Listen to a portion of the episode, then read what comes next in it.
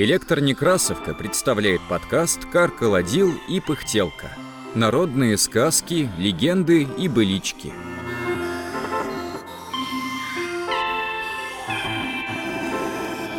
Умная жена. Читает Екатерина Фадейкина. В некотором царстве, в некотором государстве жил-был молодой купец – у него была жена Аленушка, из бедных она дочь сапожник, но такая умница, такая разумница, красоты писаной. Ну, ладно. Вот купец собрался в дальнюю страну, а жене наказывает. От дома далеко не уходи, а пуще всего себя береги. Уехал купец. Осталась жена одна в дому полной хозяйкой. От дома далеко не уходит, а пуще всего себя бережет. Прошло немало-немного, три года, как муж отлучился. Стала она думать и гадать, долго ли ей мужа ожидать. Купеческие сынки мимо Аленушкиного дома прохаживают, на Аленушку поглядывают. «Аленушка», — говорят они, — «муж твой от тебя отвернулся, ума разума рехнулся».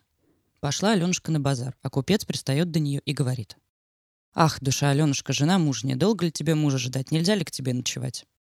Сустревает его Аленушка второй раз, а он все с нее не спущает глаз. Сустревает третий раз, а он тоже. Идет Аленушка к папу, говорит ему на духу. Как не пройду мимо купца, а он ухмыляется, надо мной потешается. Долго, говорит тебе мужа ждать, нельзя ли у тебя ночевать? Отвечает поп. Ох, раба Аленушка, то грех большой, не согласишься ли ночевать со мной? Ладно, говорит она, подумаю. Пошла Аленушка к архиерею. Святой отец, ко мне просился ночевать купец. Поп говорит, грех большой, согласись лучше ночевать со мной. Попутал их всех сатана, возьми лучше на ночь меня. Ладно, архиерей, пущу ночевать часов в пять. Приходи, закуски приноси. Пошла Аленушка к попу и велела приходить в шесть часов ему. От папа завернула купцу. «Купчик, голубчик, приходи ночевать, в семь часов буду ожидать». «Ладно». Приходит пять часов. Стучится архиерей. Впустила его Аленушка, закуску положила, венца налила, стала угощать, гости привечать. Прошел час, стучится в дверь поп. «Батюшка», — говорит Аленушка, — «кажись, муж на дворе». Архиерей испугался, стал по комнате метаться, куда бы это убраться. «Ты, — говорит Аленушка ему, — рясу-то с себя скидай, да в бочку полезай». А бочка-то была из-под меда. Полез архиерей с перепугу в бочку, а Аленушка и говорит. «Ох, отец, неладно, я придумала, полезай в сундук». Залез архиерей с перепугу в сундук. Она его и закрыла. Приходит поп. Аленушка папа привечает, угощает, венцом поет. Прошел час, слышит поп стук. «Батюшка», — говорит Аленушка, — «никак муж вернулся». Поп испугался, по комнате заметался, не знает, куда бы это ему убраться. «Ты, — говорит Аленушка, — рясу-то с себя скидай, да в бочку полезай». А в бочке-то варенье было. Вот он с перепугу-то в бочку и сел. «Ох», — говорит Аленушка, — «неладно, я придумала, полезай лучше в сундук». А в сундуке был пух. Открыла она крышку, а поп и полез туда. Аленушка сундук закрыла, купца впустила. Вот его она привечает, угощает, а сама все в окно смотрит. «Ох», — говорит, — «никак мой муженек поспевает, к воротам подъезжает». Купец испугался, по комнате заметался, не знает, куда ему спрятаться.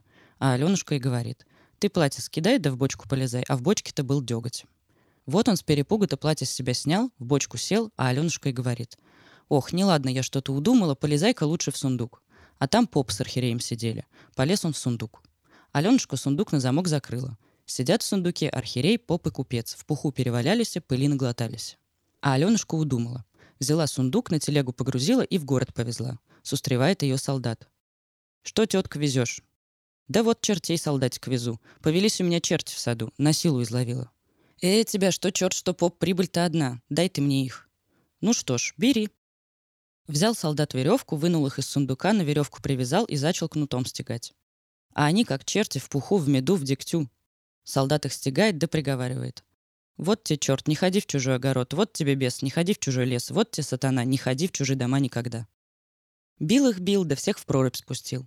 А тут и басенка вся, кому басня, а мне гуся.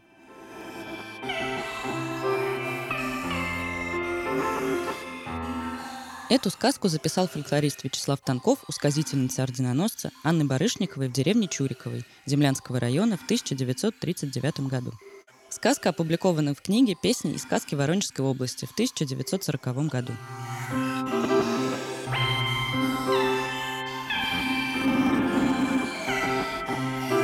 Над подкастом работали Илья Старков, Екатерина Фадейкина, Инна Маркова, Виталий Кулаков – Николай Михалевский, Анатолий Соломатин, Даниил Тверской.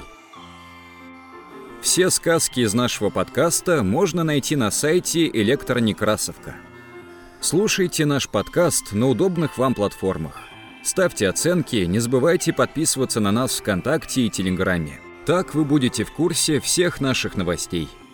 Библиотека имени Николая Алексеевича Некрасова. Москва, 2022 год.